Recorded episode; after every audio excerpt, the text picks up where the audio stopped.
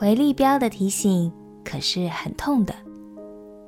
朋友平安，让我们陪你读圣经，一天一章，生命发光。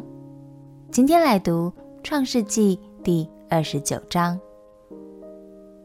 雅各逃亡之后，翻山越岭，走过上千公里的路程，终于抵达了目的地哈兰。雅各在这里遇见了第一个亲人拉结，让他彻底卸下心防，放声痛哭，宣泄出这一路所受的煎熬。让我们一起来读《创世纪》第二十九章。《创世纪》第二十九章，雅各起行，到了东方人之地，看见田间有一口井。有三群羊卧在井旁，因为人饮羊群都是用那井里的水。井口上的石头是大的，常有羊群在那里聚集。牧人把石头转离井口引羊，随后又把石头放在井口的原处。雅各对牧人说：“弟兄们，你们是哪里来的？”他们说：“我们是哈兰来的。”他问他们说。拿鹤的孙子拉班，你们认识吗？他们说：“我们认识。”雅各说：“他平安吗？”他们说：“平安。”看哪，他女儿拉杰领着羊来了。雅各说：“日头还高，不是羊群聚集的时候，你们不如引羊，再去放一放。”他们说：“我们不能，必等羊群聚齐。”人把石头转离井口，才可引羊。雅各正和他们说话的时候，拉杰领着他父亲的羊来了，因为那些羊是他牧放的。雅各看见母舅拉班的女儿拉杰和母舅拉班的羊群，就上前把石头转离井口，引他母舅拉班的羊群。雅各与拉杰亲嘴，就放声而哭。雅各告诉拉杰。自己是他父亲的外甥，是利百加的儿子。拉杰就跑去告诉他父亲。拉班听见外甥雅各的信息，就跑去迎接，抱着他，与他亲嘴，领他到自己的家。雅各将一切的情由告诉拉班。拉班对他说：“你实在是我的骨肉。”雅各就和他同住了一个月。拉班对雅各说。你虽是我的骨肉，岂可白白的服侍我？请告诉我，你要什么为工价？拉班有两个女儿，大的名叫利亚，小的名叫拉杰。利亚的眼睛没有神气，拉杰却生得美貌俊秀。雅各爱拉杰，就说：“我愿为你小女儿拉杰服侍你七年。”拉班说：“我把她给你。”胜似给别人，你与我同住吧。雅各就为拉杰服侍了七年。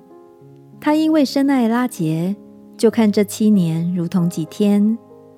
雅各对拉班说：“日期已经满了，求你把我的妻子给我，我好与她同房。”拉班就摆设筵席，请齐了那地方的众人。到晚上，拉班将女儿利亚送来给雅各。雅各就与他同房，拉班又将婢女希帕给女儿利亚做使女。到了早晨，雅各一看是利亚，就对拉班说：“你向我做的是什么事呢？我服侍你不是为拉结吗？你为什么欺哄我呢？”拉班说：“大女儿还没有给人，先把小女儿给人。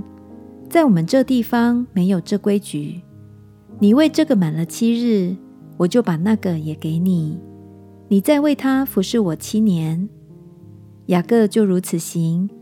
满了利亚的七日，拉班便将女儿拉结给雅各为妻。拉班又将婢女辟拉给女儿拉结做使女。雅各也与拉结同房，并且爱拉结胜似爱利亚，于是又服侍了拉班七年。耶和华见利亚失宠，就使她生育；拉杰却不生育。利亚怀孕生子，就给他起名叫吕便，就是有儿子的意思。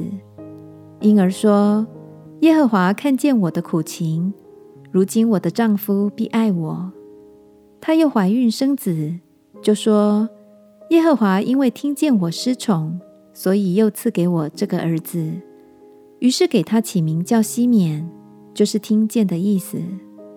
她又怀孕生子，起名叫利未，就是联合的意思。说：“我给丈夫生了三个儿子。”他必与我联合。她又怀孕生子，说：“这回我要赞美耶和华，因此给他起名叫犹大，就是赞美的意思。”这才停了生育。雅各到了舅舅家，本以为终于可以喘口气了，没想到舅舅才是他人生试炼的开始。以前都是雅各骗人。